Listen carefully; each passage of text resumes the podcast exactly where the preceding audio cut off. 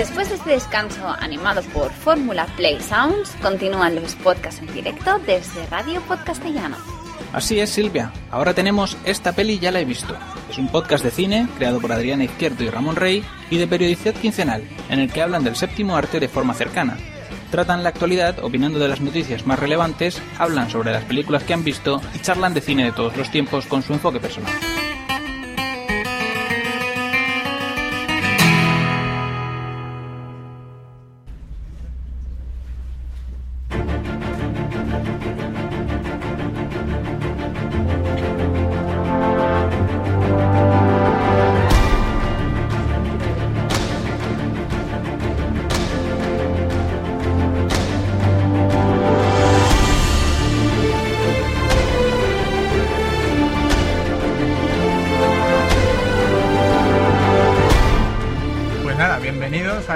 24 de Esta Peli ya la he visto, que es un podcast de cine, por si no lo sabéis. A mi lado está Diana Izquierdo Adri, dale un aplauso por favor, que está muy Hola nerviosa. Gracias, gracias. Y yo soy Ramón Rey y bueno, hacemos un podcast muy bonito de periodicidad quincenal, a veces, cuando publicamos quincenalmente. y el podcast es Creative Commons, Adri, lo Ya tengo que decir. Lo tiene que decir. Venga, Y reconocimiento 3.0 España, que significa que pues, lo podéis escuchar y grabarlo con una grabadora y no pasa nada. Teddy Bautista no va a ir a por vosotros y ya está, ningún problema. Y aprovechando que estáis aquí con vuestros iPhones, ya os de paso os pido que nos votéis en los European Podcast Awards y en los premios Bitácoras ahora mismo, que en nuestra web hay un enlace muy bonito que podéis clicar, efectivamente spam, y si, y si ganamos algo no lo repartiremos porque no da para nada. Eh, ¿De qué vamos a hablar en este podcast especial que estamos haciendo desde las sextas jornadas de podcasting de Alicante? Qué bien presenta. Pues vamos a hablar de tres. Vamos a hacer la sección Tres pelis sin piedad, que es la sección en la que cogemos tres películas malas, no lo siguiente, y las destripamos un poquito. Y en este. En este. En esta, esta vez vamos a hablar de Spice World. La película de Spice Girls. Luego tenemos la maravilla de terror española llamada Tuno Negro. Y para terminar, una película de Paris Hilton. La, Y- la buena de Paris Hilton. La buena de Paris Hilton. Porque en la otra moría demasiado pronto en la casa de cera. Entonces dijimos, tiene, tiene que salir más. No es la Porque casa de cera. Eso es, eso es un cliffhanger, luego os lo decimos. Sí, pues ya lo dijimos anteriormente. Calla. Eh, pues nada, venga, presenta Spy World, ¿no? Es Spyworld. Spyworld. Spyworld. Es la- tenemos guion, que se note. que se note. Y el mío está subrayado. Es una película del 97, cuando estaba petando las Spy Girls. No sé si recordáis, que ponían en, en oferta sus películas en el corte inglés y todo eso. Y sus, digo, sus, di- sus discos. Y entonces, ¿Por qué me señalas? es una, es una película que dirige Bob Es- Spears. Que no es. no-. Que no es ¿Quién me viene a pariente. No es pariente de Britney Spears, ni si, no, no, no. Es el director de una cosa que en España se llamó Esquía como puedas. Con esos antecedentes ya os podéis imaginar. Y el guionista es de King Fuller.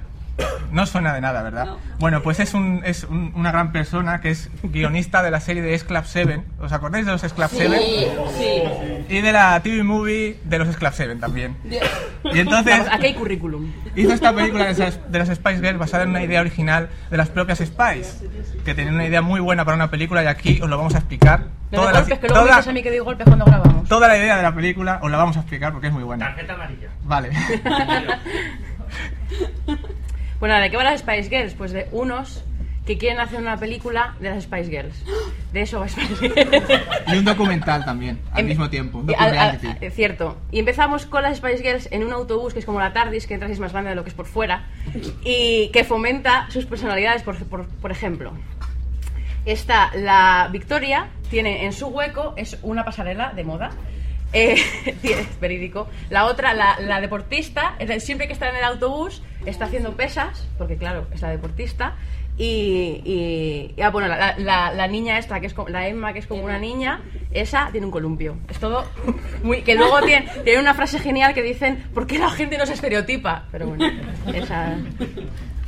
De- eh, es, es una gran película. ¿Por qué sabes que es una gran película? Porque los títulos de crédito copian a los títulos de crédito de las películas de James Bond. Con los Spice Girls haciendo cosas así. Y ¡Soy Emma Bunton!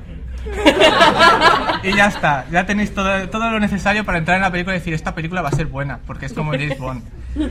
Con Sí, efecto además- de los años 70 y todas luces raras. Tenemos a un manager que es genial, que va en patín, en patín de estos de cuadros tan de, de seda, acariciando un gato Sí. y dice cosas como sin nada no hay nada. Y esas son las frases de la filosofía que tiene la película de Spice World. Esto es literal, ¿eh? Lo Sí, dice sí. así. Suelta más. Y es Roger Moore sí. que hace una parodia del típico malo de Spectre Ah, de las pelis de James Bond. Pero se supone que es un directivo de la discográfica de las Spice. Eso es- se supone, cierto, no lo dice, pero hay- creemos que es una crítica profunda a la industria No. discográfica. Lo que yo flipo es con la cantidad de cameos que hay en una película de Spice Girl, porque están. Sale por ahí Elton John, sale, sale Stephen Fry, que hace de un juez de estos con peluca con rizos, que las, que, las condena a irse a Tailandia a hablar de cuando eran famosas. Y bueno, es que la, la película es curiosa porque tiene un montón de flashbacks a lo padre de familia. ¿Os acordáis de cuando? Pues tiene un montón tipo. Emma, es que tú siempre con tu sonrisa te libras de todo. Y ves flashback. Y ves a Emma que está en un escenario tipo Cluedo, que parece que hay un muerto, están todos los, la gente normal y rodeada de, de armas, y hace. Y la dejan salir. Y, esa es la película, tiene flashbacks la película. Y momentos de sueños e imaginaciones, cierto. que está todo borroso, para que sepamos que es algo melancólico y, y tal, y, y empaticemos con las Spice, porque como no están forradas de dinero, ni tienen una vida que sufren mucho, porque no pueden, no pueden estar con su amiga, Mira. que, que es una amiga asiática. Ah, que es China para cubrir todos los. ¿sabes? que conoceréis de Torchwood porque, porque es, es, es Toshiko de Torchwood. Ante- tuvo un pasado, todo el mundo tuvo un pasado. Toshiko, Toshiko también tuvo este pasado que se, vamos, se tiene que avergonzar muchísimo de él. Pero hay que decir, a mí me, a mí me gustó porque es una película que es un poco autoconsciente. Hay un momento en el que se le estropean los baños de- de- del autobús y dice la frase, Dios mío, todos los baños se han estropeado a la vez en el bosque y se van por el bosque a mear y aparecen unos ovnis, sí. Y aparecen los ovnis, se bajan del ovni y las reconocen y se quieren hacer una foto con ellas. Y lo peor es que hay uno que se acerca y quiere coger la teta de Mel B. No, es como en serio. Sí, ¿Cómo lo momento- llamaste tú? Autoparodia consciente. Autoparidad consciente, sí, es la. Luego me llaman gafapasta a mí, ¿eh? Pero es que es autoconsciente. Hay un momento que dice, podemos hacer volar el autobús de las Spice Girls por un puente que está, que está a punto de, de abrirse, el puente levadizo este, leva- bueno, da igual. Y que no, que eso cuesta mucho dinero. Que no, no cuesta mucho dinero. Cambia, maqueta. Uy. Terrible. Sí, ese momento meta que hacen al final de la película. Spoiler. Si no queréis saber de cómo termina la película, es Mueren por todas, favor, no, ojalá. iros. Pues hay un momento en el, que, en el que hay unos personajes que están intentando hacer una película de, de las Spice y tienen que convencer a la gente. Llega un momento en el que le dan la última idea. Y la última idea es la propia película y cómo se desarrolla al final de la propia película. que todo está relacionado con el embarazo de la amiga y que tienen que llegar a tiempo para un concierto. Que hay un rollo speed ahí que vas a 50 Sí. kilómetros por hora. Sí. Pero vamos, es ese momento súper de, de metareferencia de Spice World que era una precursora de Community, sin duda. Fijo. Totalmente. Y también quiero destacar la crítica muy sutil a la prensa sensacionalista que hay en esta película. En plan, el director del medio que, que quiere destruir a las Spice porque le caen mal, eh, no sonríe nunca y les odia, tiene odio infinito y quiere hacer cualquier cosa para Y cuando hablan, Todo hay rayos sutil. y llueve, siempre. Cierto, de malo de película como de, de, de James Bond. Sí. Efectivamente. Y no, a mí me hacen gracia cierto tipo. Por ejemplo, hay, hay un momento en el que quieren, pues la, la prensa sensacionalista se quiere meter con ellas y una como que insinúa que el Papa no es católico y empiezan a ponerte eh, en las noticias a las Spice ah, que dicen que, que creen que el que Papa no es católico y sale un obispo súper cabreado. Pero ¿quién, ¿qué pruebas tienen estas para, que, para decir que el Papa no es católico? Claro, es como muy extraño en una película de Claro, porque, que- porque dicen, si, para ser, si ha sido elegido papa, tiene que ser católico. Así es el guion de esta película. No, pero es genial porque o sea, ¿sabéis todos estos momentos melancólicos de las películas de gente mirando que llueve, con músicas y tal? Pues aquí todas las Spice, por ejemplo, la, de, la, la deportista está en el tejado con el balón de boli en la mano, así mirando al cielo. Es todo muy... Lo que sí es cierto, te tengo que dar la razón, es que la- las propias Spice tienen cada una un momento en el que se hacen como parodias de sí mismas, Mm. pero son parodias de la imagen que ellas proyectan a los demás. Es decir, Emma, Bunton es la dulce, la, la encantadora, Victoria solo piensa en la ropa. Sí, de hecho, Victoria hay un momento que dice, he tenido una pesadilla, no llevaba maquillaje. Es muy Eso es todo. Eso es todo, sí. no hay más. Eh, ¿Qué podemos decir más? Aparte de los cameos, hemos dicho los cameos buenos que hay. No, hay muchos cameos buenos. Mira, aquí tengo una chuleta. Al principio del todo, salen de un concierto y sale Elton John. Porque sí, le saluda, dice, hola, soy Elton John, hola Elton John, y se va. Sale. Hugh Laurie eh, ahí en un momento. Hugh Laurie, sí, efectivamente. Sale Danny DeVito también. Das- El momento ese que, que dicen que van a hacer una, una película tipo eh, Los Ángeles de Charlie, pero con las, las maravillosas Five. Ah. Y, y es una poco parodia de Misión Imposible, tal, una que sale colgando de un cable, tal, y ahí aparece Danny DeVito. Y el conductor del autobús es Meat Love. Sí, amigos. Eh, tan bajo cae la carrera de alguien cuando... Ah, perdón. Tan bajo cae la carrera de alguien que, que tiene que hacer de conductor de Spice Girls y hacer juegos de palabras con algunas de las canciones suyas. Eso tenéis que verlo, sí. Eso no os lo voy a decir porque eso es muy- un momento muy bueno. Pero bueno, ya vamos a, a- en el final, el final mola mucho porque están ellas como que van a rodar la película y se, se acercan a la cámara y se quedan todos mirando a cámara. ¡Ay, mira! ¡Ay, me gusta tu vestido! Este que pasa, está ahí en la fila 5. Y de repente explota una bomba y así acaban los Spice Girls. ¡Spoiler! Lo siento. Ha sido No inevitable. mueren. Spoiler. No, de hecho no se sabe porque el, el boom suena ya Sí, los es final abierto. Es final abierto, final abierto. Quieren hacer una segunda película. Ramón. Sí, sí, efectivamente. Eh, la segunda película que vamos a hablar un poco es Tuno Negro, del año 2001. En el año 2001 hubo dos catástrofes. El 11 de septiembre y esta película, dirigida por Pedro Barbero y Vicente Martín, que no lo conoce nadie. Es que sí, hombre. De hecho, aquí tengo puesto entre paréntesis Nisu. Y, lo pro- la productora es Lola Films, que yo con cariño a partir de ahora he llamado LOL Films. es un horror en el que participa gente muy conocida, como por ejemplo Silke, Que actúa Jorge muy Sanz. bien. Que actúa muy bien. eh, Fele Martínez, Todos estos hacen que están eh, estudiando en la universidad. sí, Muy Javier bien. Veiga hace de Tuno, eh, Maribel Verdú, que hace Que de, hace de virgen. Hace de virgen. Hace- no, espera, que hace de virgen, que hay un momento que está huyendo del malo y quiere entrar en una capilla para huir y está la virgen ahí y le dice, Virgen, te lo juro que me quedo virgen para toda la vida. Y hay un plano dramático de la virgen y la puerta se abre. Y- Virgen reprimida, Maribel Verdú, año 2001, cuando lo hemos visto hasta las amígdalas en las películas anteriores, no tiene sentido. De hecho, Pero la, ahí estaba. la película empieza, eh, es- esto es verídico, segundo uno, tetas. Ahora quiero saber tu nombre. No, no es- eso está mintiendo. No es en el, en el segundo uno.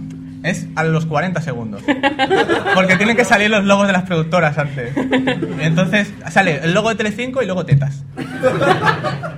Era, eh, por cierto, las tetas son de Carla Hidalgo, muy conocida también por sacar sus tetas en Condemor 2, Brácula Condemor 2, por si os sabéis, por si os tenéis curiosidad. ¿Qué más, qué más se puede decir de esta película? ¿De qué va Tuno Negro? Tuno negro va de un tuno, que es negro. Resulta que hay una, una leyenda que dice que uno de unos tunos chungos que tenían una secta tipo Illuminati ahí, que hacían cosas chungas. Esto no lo sabemos hasta el minuto y un- una hora, perdón, una hora y cinco de la película, porque nadie de la película que está investigando va a preguntarle sobre los tunos negros a nadie. Y de repente a la hora y cinco, oye, ¿y esto de los tunos negros qué es? Ah, y es como genial. Te cuenta el rollo. Sí. un, un- el, el- el cura de la Catedral de Salamanca, que a la vez es profesor en la Universidad de Salamanca de, ¿de qué es? ¿Profesor? No lo sé, algo no de, acuerdo, algo de- de, historia del arte, Sí, algo historia de del arte o no sé qué, no importa, da igual. importa. No, no te enteras tampoco de lo que está explicando. Que dice cosas como las catedrales son el periódico de Dios. Sí, Sí, muy solemne todo. mm, trascendente, tipo Terrence Malick o algo así. Aquí eh, resulta que hay un tuno que va de universidad en universidad cargándose a gente que es tonta. Entonces coge las... Espera, sabemos que es Tuno porque lo dice él. Ah, sí, porque a él se le ve con una capucha y Melibel Verdú que chatea con él por un chat, que aquí hay mucha explicación de lo que era internet. Esto es un chat, porque aquí te conectas y hablas con gente. Y entonces hay una cámara que yo no sé, hay como un chat de videocámara y ves al tuno negro que está hablando con Maribel, Verdú, que lleva una capucha así súper chungo, y le dice a la amiga, jo, este tío que chungo, que dices, a mí me pone. Y es como... Un chat en el año 2001 Sí. que es como Skype, pero al mismo tiempo que escribe suena una voz en off por los altavoces de, de los, de, los, de los Mac, porque en la película está como queréis de guay, solo hay Macs. Y Macs que tiene un micro integrado, pero para que se vea que tiene un micro, le ponen un micro de un euro delante de la pantalla para que todos sepamos que realmente le puede escuchar el malo. Es algo muy sutil todo. Sí, entonces el malo lo que hace es grabarse a sí mismo acosándolas, les envía el vídeo por internet Pero para tiene- que ellas sepan que las están acosando. Tiene retardo la imagen. Es Para- verdad, y ese es el retardo que utiliza para llegar al piso. Y hay un momento en el que Validez Verdú está muy estasiada, porque claro, este tío le está diciendo que la va a matar. Uf, empieza ahí, ay, ay, que me va a matar. Y cierra el ordenador y respira aliviada. Y dices, Ya está. te acaba de enseñar un vídeo en el que está en la calle enfocando con la cámara tu ventana. Pero da igual, cierras el ordenador y ya está. No pasa nada. Y entonces aparece, se sale del armario el turno negro. Literalmente. Literalmente. Sí, y es un momento muy bueno, esto hay que explicarlo bien el principio de la película, porque Ah, es, sí. es una imitación barata de Scream, pero en vez de matar a una rubia, matar a una morena. Y durante todo el rato suena clavelito, clavelito. Sale una monja que sale una monja intercalando en el montaje que dice qué bonita es la tuna, es lo mejor de la universidad, mientras que vemos cómo están matando a Maribel Verdú. Claro, y cuando estamos, eh, estamos viendo que está matando a Maribel Verdú, Maribel Verdú grita porque la está matando. claro. No, suena un grito. Suena un grito, vale. Suena Suena, un un grito. grito. todo el mundo que está ahí con la tuna clavelito se pone a gritar, van corriendo y cuando llega resulta que son otros que están follando en el altar. Y es una que está gemiendo de placer. Y dices, genial Sí. montaje. Le, deja- le dejan terminar. Le dejan terminar y ya cuando ha terminado ve que está el cadáver de Maribel Verdú puesto en medio de la, de la catedral. Sí, porque no se han dado cuenta, porque la, la- la sangre no chorrea de arriba si colgan un cadáver que ha, ha sido degollado. Ningún Y todo problema. esto solo son los primeros 10 minutos de la película. Sí. Todo el- Después aparece, pues eso, la estructura básica de una película de terror barata, pero es que no tiene ni guion ni nada. Es, es, es, es un horror. Ay, es, es un horror. Es gente, gente que se va de copas a un cibercafé, claro, porque Altuno Negro solo, se, solo dice cosas a través de internet y tiene que estar ahí los ordenadores que se encienden solos, siempre con mensajes. De repente hace pop, soy el Turo Negro. Y dices, pero, pero nadie apaga los ordenadores en esta universidad. ¿Vas a hacer la declaración de la renta? Una ventanita. Tú no negro, te estoy pidiendo. Luego tienen cosas geniales. Uno de los protagonistas es criminólogo. Y tienen ahí, están en una casa de criminología. son- no, perdón, son espe- espeleólogos de las alcantarillas del cerebro humano. Y llega un momento en el que dicen: el tuno negro solo ataca en, se- en- en septiembre, en febrero y en junio. ¿Por qué será? Y yo, claro, hay un silencio ahí. Y de repente dice una random, que es la tonta de la película, la rubia tonta de la película, y dice: es que ahí estamos de exámenes.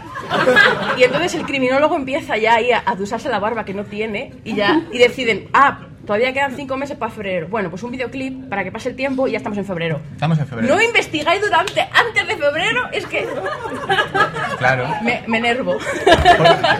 Porque descubren que solo mata a los peores estudiantes de la universidad. ¿Y cómo saber si esto es cierto? Pues necesi- necesitan una lista de todos los universitarios de España. Se ponen, ¿podemos conseguirlo? Le dice a un tío que está utilizando un ordenador. Claro que sí, pero necesitamos una clave. Silencio dramático. No te preocupes, la tengo. Ay. Película Hackers, la red, una tontería al lado de esto.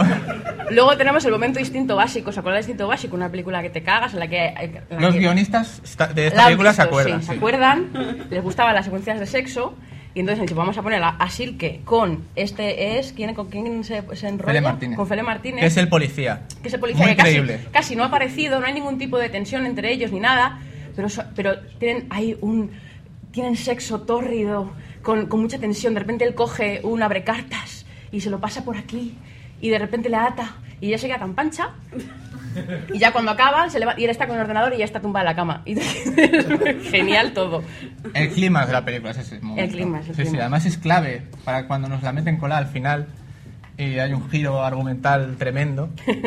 Y- pero no vamos a llegar a eso todavía. No, porque a mí me gustan mucho la- las secuencias en las que hay tensión, porque claro, en esta película se cargan a los más chungos y evidentemente, o sea, a los más tontos. Los protagonistas de la película son todos muy tontos, son todos que copian, que suspenden y tal. Pues hay un montón de secuencias en la película que la tensión está en me van a pillar lo que estoy copiando. Y se recrean 10 minutos en una secuencia de chuleta por aquí, chuleta por allá, chun chun chun, chun chun chun. Yo, pero, o sea, es como, ¿por qué? ¿Por qué? Pero vamos a, a lo, a lo importante. Venga. ¿Cómo mata el tuno negro en Salamanca con la tuna? ¿Cómo mata a bandurriazo limpio? ¿Cómo mueren en Salamanca? Gimiendo de placer. Efectivamente.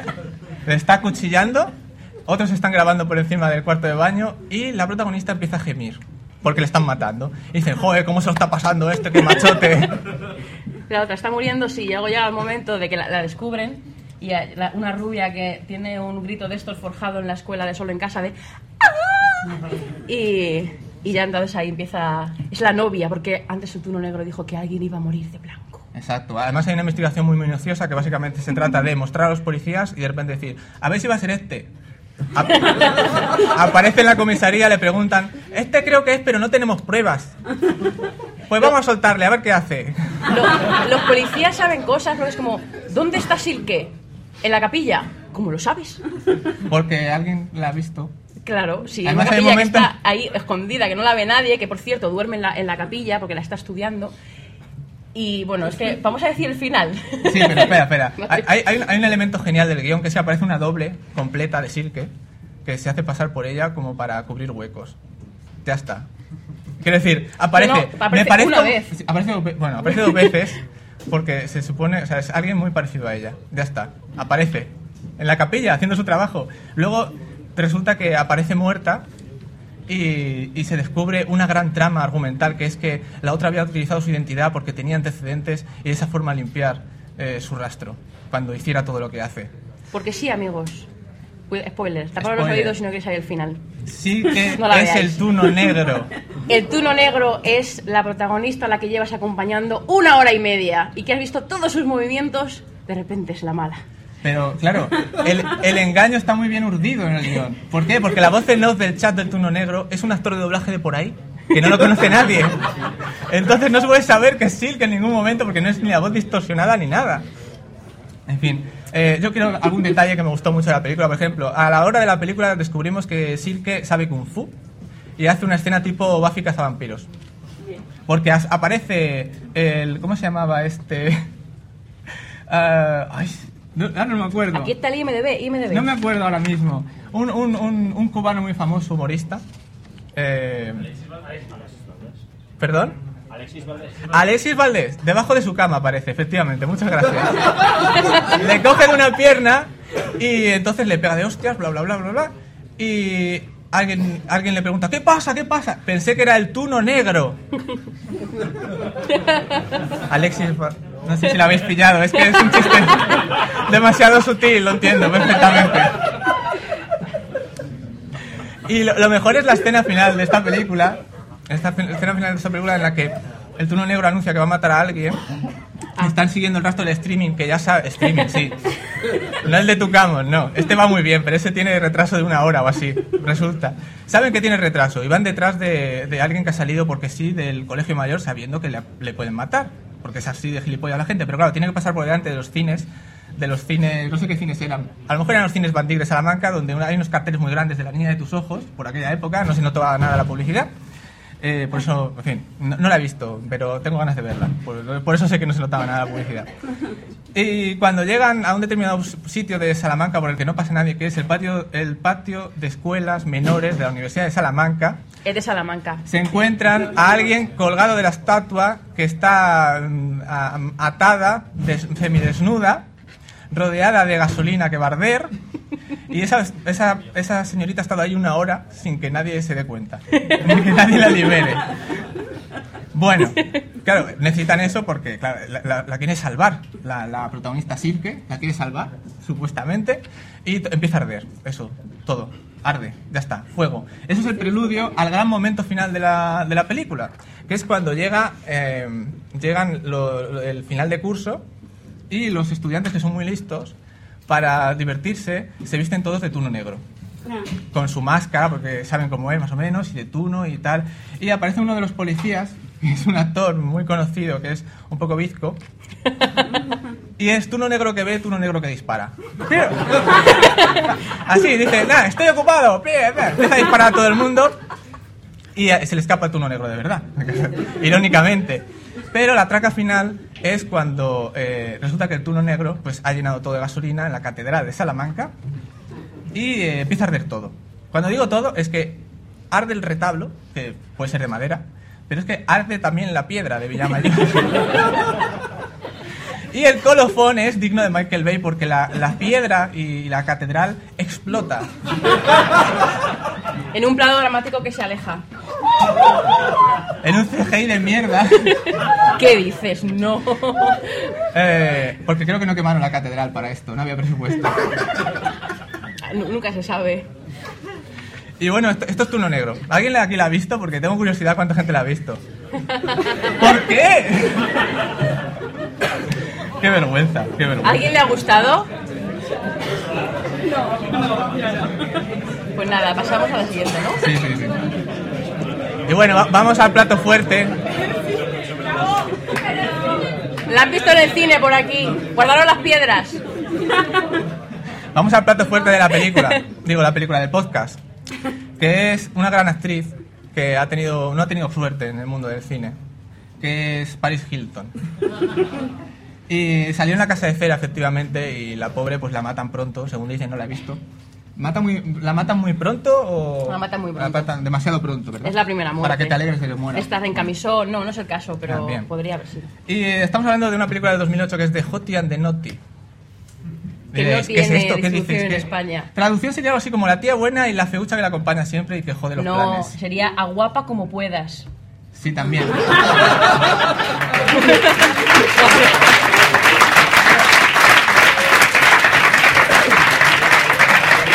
spoiler, spoiler, Spoiler. spoiler. Porque sí, la fea de la película se hace guapa. Sí. Superarlo. La- sí, eh, hay un giro argumental ter- ter- terrible que no te, no te lo ves venir en ningún momento. Pero cuenta de qué va. Espera, sí, espera. bueno, primero la dirige Tom Putnam.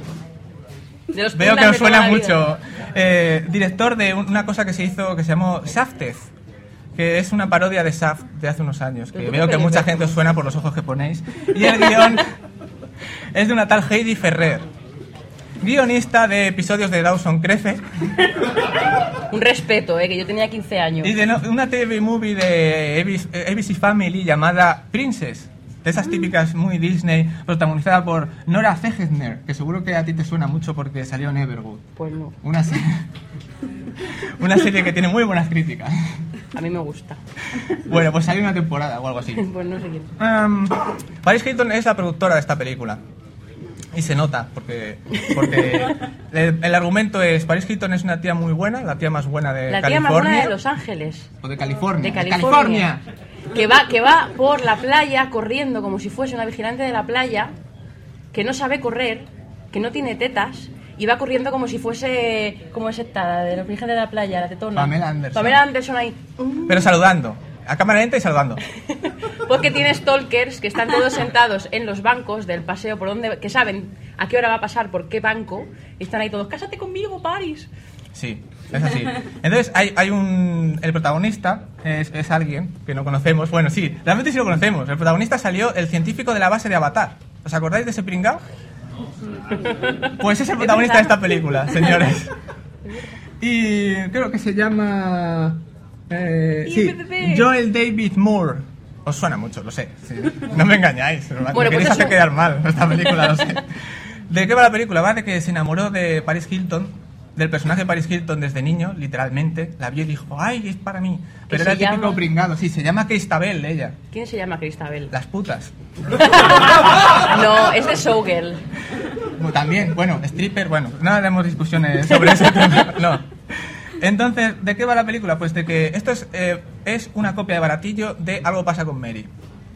Quiere recuperarla. Pasan 30 años o lo que sea. Él es un pringao que todas sus novias le dejan porque no sabe cantar, ni sabe hacer nada, ni tiene trabajo, ni es nadie de provecho. Y decide, "Mm, me acuerdo de esta mujer que estaba muy buena, yo creo que voy a por ella. Que- No, perdón, yo creo que es el amor de mi vida. Sí, bueno, sí. Eso, es- eso es su argumento. Entonces va un compañero de- del colegio que tiene un, un archivo de todos los movimientos de todos los excompañeros, especialmente de la tía buena, esta en concreto. Y sabe dónde pasa, dónde come, dónde trabaja y todas las relaciones que ha tenido. Así. Todo muy sano. Sí, sí, sí. Em, se hace, se hace pues, el encuentro casual con ella, como en algo pasa con Mary. Y a partir de ahí ella le dice, ay, es que me pones mucho. Eh, me, me siento muy atraída por ti, pero no puedo salir contigo, porque claro, mi pobre amiga random, June, June Pig, Pig, cerdo en inglés, eh, muy sutil también, como no ha tenido suerte con las relaciones, y claro, hasta que ella no te encuentre a alguien especial en su vida, yo no voy a salir contigo. Entonces, tenemos a June, que es fea. Pero fea, Pero fea Del de. Hollywood, de, de Paris Hilton. ¿Qué significa esto? Tiene todos los dientes verdes, absolutamente todos. Tiene toda la cara llena de, de erupciones y todo el cuerpo lleno de erupciones. No tiene pelo casi. ¿Qué más? ¿Qué más? Es, es Tiene una uña infectada en el pie que da mucho asco, que la muestran varias veces. No sé por qué, pero para los fetichistas de los pies, supongo. y ¿Qué esa es June. No, pero eh, Nada básica- más. básicamente nada más. No Ya, con, eso nada. yo creo que tiene suficiente. Y toda la película es de tengo que con- engañar a alguien para que salga con esta y poder yo cepillarme a Paris Hilton, que su personaje es como ella, un poco lo que pro- lo que proyecta en, en lo en, lo- en su imagen pública, que es, espera, lo tengo por aquí. Sí, lo tienes por ahí. Perdón. Eh, sí, lo, lo tengo, lo tengo por aquí, momentos musicales. Es rollo dulce zorra complaciente sedienta de sexo. Esa es mi definición del personaje de Paris Hilton en esta película. Porque todo el rato se basa en eso y en que está súper buena. Bueno, lo siento. Sabemos que sabe hacer porno, pero de que esté buena no, no, no tengo pruebas todavía. Eh, esta mujer tiene un amigo acosador que, que dice, ay, muy simpático, tengo acosa- un acosador que me persigue y que tiene que estar a 10 metros de mí, pero le saludo y hago que no pasa nada cuando está ahí. Mm, No sé. Por, mucho, por menos de esto han encarcelado a gente por violencia de género, yo creo, pero bueno. Eh, ¿Qué más? Am, tras cinco minutos, esto lo tengo que decir porque esto me llegó al alma, o sea, cinco minutos de interpretación de Paris Hilton dan ganas de tirarse por la ventana. Literalmente. Es lo más horrible que he visto en mucho tiempo. Pero hace de sí misma, lo hace bien. hace, hace de sí misma. No sé, ¿eh? no sé si hace de sí misma. Yo que tengo mis dudas. Yo creo que es un personaje aumentado. Sus, sus cosas buenas están ahí multiplicadas por 10.000. Sí, durante los primeros 10 minutos hay un montón de primeros planos de, de Paris Hilton a cámara lenta Y de su culo. y de su culo. Sí, hay una clase de yoga muy divertida, de humor de este de los Farrelly, lo siento, no me gustan. Que, que está el, el protagonista, están, están la fea y, Paris Hilton ahí haciendo yoga, sacando culo para afuera, y el otro está detrás, así. Entonces es cinco minutos de secuencia de. Pero lo "Ay, interrumpen con cara de John Pig ahí haciéndole cositas y sonriéndole. Y claro, es como, ¡ay, qué buena está Paris Hilton! Eh, ¡ay, qué buena está! Es Sí. así la película. Es así. Es como que yo quiero mirar a Paris Hilton, quítate de ahí, no sé qué. Me, le pone un calcetín sudado en la boca. Durante la. Es, es, no, sin venir a cuento. Eh, hay otro momento en el que a un novio que le intentan. Le hacen una- un lavado de cerebro. Le a hace un un lavado de cerebro para que, para que acepte salir con la fea. a lo, a lo naranja mecánica, le abren los ojos, delante le ponen una pantalla y dice, a ver, Paris Hilton, y le pega una descarga eléctrica. Le ponen la foto de la otra y le aparece un personaje de Star Trek que no recuerdo el nombre, pero que era una reina Y sí, galáctica. y le dan rara, un helado. extraña. Y le dan, le dan un helado para que... Pavlov básico, vamos. De esa forma, cualquier persona que no tenga pelo y que sea asquerosa te va a atraer fijo. En cinco minutos lo consiguen, además. Está todo muy curado. Pero lo bueno que tiene es que cuando se le pasa el efecto con una frase que es algo así como me gustan los enanos, No, me gustan los mimos enanos. los mismos enanos. Van paseando por la calle y hay un mimo y enano. pasean por una feria. Y entonces alguien dice. Es decir, "Me ¿a quién se le ocurre crear los-". una feria? Claro. Y sale corriendo, claro. Pero bueno, la cosa, el tema es que la cosa avanza y conocen a un hombre, a un tío buenorro de esto de Los Ángeles que sabe tocar la Es guitarra, como un que se va con médicos con fronteras, que tiene una casa en- de frente de la playa y claro, el, el pobrecito geek pues le toca un poco las narices. Y resulta que, que encima la fea dice, venga, ya tengo 23 años, llevo 23 años sin pillar, voy a, voy a, a intentar arreglarme los dientes, arreglarme el pelo, y entonces decide que quiere ser guapa. Pero eso porque se lo paga el otro. Cierto, cierto. Eh, la moraleja de la historia, si no tienes dinero, vas a morir feo. No, la moraleja de la historia es, hasta que no seas guapo, no verán tu belleza interior. Porque claro, la chica fea es súper borde, arisca, pasa de Exacto. todo. De repente, le arreglan los dientes, empieza a, a ser, bueno, no, miento, está más buena que Paris Hilton y ya es un encanto de persona, se consigue al protagonista, es como... Es, la verdad es que es, es, un poco insulto esta película a, a todo, a las mujeres y a todo. Y al cine. Y a los animales todo. también. De hecho, es divertido de contar, pero eh, es- ni siquiera sirve de película para reírse de ella, ni siquiera juega mucho a lo que decía él del, del tipo de humor de, de. Esto algo pasa con Mary, de reírte de las fricadas que hace el geek, que no hace ni pizca de gracia. Y yo estoy asqueada de haber visto esta película. Me reí muchísimo más con las Spice Girls. Espera, espera, espera, quiero destacar Ah, una frase vale. de Paris Sí. Hilton, del personaje, para que os- pues, ve- veáis que es- verdad el rollo que lleva, que es así, para ponerle un poco cachondo al protagonista, le dice, una vida sin orgasmos es como un mundo sin flores. Y, y- ah, bueno, hay- hay- también hay estos metareferencias y cosas al cine, porque hay una referencia a Flashdance en esta película. ¿Ah, sí? Hay una referencia a Flashdance. Y dicen, yo también he visto esa película y todo eso. Y yo me quedé como diciendo, vale, muy bien. Esto es como cuando ayer vi en Mujeres, Hombres y Viceversa que hacía una de las de las que, de las que consultan porque trabajo en televisión, eh, hacía una referencia a Rocky y fue como Dios mío mi mundo se acaba de caer Una de las cosas buenas que tiene esta película, además, es lo rápido que funcionan las, las, las operaciones de, de- de dentistas y el implante de cabello y los tratamientos contra las uñas infectadas y todo de tal forma y contra y con la piel y todo Sí, de la piel, efectivamente. De tal forma que la fea se convierte en tía buena en tres semanas. en tres semanas Lo que dura la película. Dijeron, Además, pues- ¿para qué más? ¿La elipsis? ¿Para qué? La Podría haber elipsis es peor. cosa de cobardes. podía haber sido peor podía haber sido una de esas películas que las cogen en una tarde y luego bajan las escaleras a la prom ay qué guapa está Ahí el- el la baja lenta la, la está- bajada lenta de escaleras Eso está en la versión extendida. No, pero bueno, aparece, aparece con plana contra, eh, de esto de tipo cine indie for dummies, plana contraluz, eh, con musiquita feliz y aparece y, y entonces el geek se enamora de ella en ese momento. Y, pero claro, no, porque la- en la película plantan que se está enamorando de ella, porque ella dice, jo, me gustaría ir a Venecia, y el otro la mira como diciendo, a mí también, Ya tenemos algo en almas común. gemelas. Vamos a casarnos. Pero lo mejor es el- al final, cuando el protagonista dice: He estado demasiado pendiente de las tetas de Paris Hilton para darme cuenta de lo guapa que eras hace 30 años porque eras horrible. Le dice más o menos, le hace entender a, a la fea. Y entonces ahora realmente te quiero. Y la otra le queda con, con- con una cara de. De hecho dice, "Oh". ¡Qué romántico! Sí, de hecho dice algo así como, soy la protagonista de, una de esas, películas que el chico le dice a la chica que la quiere sin aliento. Porque claro, ha ido corriendo por todo el Venice Beach este de... Notting Hill. Sí, que va ahí corriendo, tengo que decirle que la quiero ya. Cuatro bodas y un funeral. Muy, muy buenas referencias para esta película. Esta- Está esta Notting Hill, Cuatro bodas y un funeral De Joten, de Notting. y de Joten de Notting. Esta película no le tiene envidia nada, Está Hill, claro, perdona. está claro, está claro. Julia Roberts y Paris Hilton. ¿Qué me estás contando? Que Julia Roberts tiene un premio de hostia. Es Y a. Paris Hilton es para darle de hostias en esta película.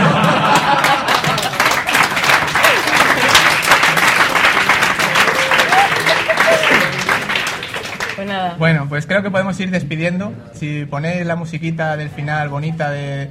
de- Sí, poco a poco, tranquilidad. Tranquilidad. Vete poniéndola. Vete poniéndola. luego decís que duramos mucho. Claro, esto es una prueba de contención. Pero bueno, básicamente, ¿a- ¿alguien de aquí ha visto esta película? Sí, ¿En serio? ¿Y cómo habéis visto tú uno negro y esta no? Me parece una vergüenza. Que ni verdad. siquiera hay tetas. No, no, es verdad. Es que no hay tetas. Pero es que a Paris Hilton ya le habíamos visto las tetas en su vídeo amateur porno. Bueno, eso tú. No Yo, sé. hombre, por- para documentarme con esta película. Claro. Tenía que ver sus antecedentes cinematográficos y lo bien que agarraba el micro aquí para, para practicar para el directo de las JPOT. Que bueno, que ya estamos No, terminando. no lo arregles. Te estás estropeando. Y esto, que como veis somos capaces de hacer un programa corto cuando queremos. Y que nada, que si queréis escucharnos, nos podéis encontrar como siempre en esta que es un sitio muy bonito, que lo tenemos tuneado, con una buena cabecera hecha por ella para subir un poco el ego y que ya, ya, ya se le han pasado los nervios, yo creo. Sí, Y- mira. Os recordamos, pues eso, que sacamos un podcast quincenal, que no, hablamos de todo tipo de cine y que esperamos al menos saberos. Ramón, Yo solo he venido aquí por los una cosita, Ramón. Es que me han dicho desde la dirección de Radio Post Castellano que si te pones la peluca sube la audiencia. Vale, pues mira. ¿Te lo pongo? Sí, sí, sí. Eres como la. Eres... es Kristen Dunst en entrevista con el vampiro. Quiero más. bueno, ya creo que podemos ir despidiendo, ¿verdad? Podemos irnos despidiendo. Tenemos una dirección de email ¿Es que no la veo, pero quiero recordar que era entrada arroba estapelladalisto.com, donde nos podéis Después de decir 24 cosas. programas no te la sabes. Debe ser eso. Y tenemos una cuenta de Twitter, que es arroba pelivista también. Eh, Facebook. Creo que voy a recibir muchos follows de, de gente de orientación sexual ambigua. Y Tenemos Facebook, tenemos estamos Facebook, esta tenemos. Facebook donde habrá fotos de esto. Todo documentado. Así que no me Sí, podéis escapar. en Facebook tenemos fotos de nuestros ídolos porque están ahí. em, JJ Abra, esa, ese es por joder. Anne Hathaway Ah, Hathaway y yo. Eh, sí, Clint Eastwood y tú. Exactamente. Y Kristen Dunst entrevista La misma calidad. Bueno, y eso, que ya se, ya se ha acabado. Ya se ha acabado. Hasta la próxima, amigos. Muchas gracias por venir.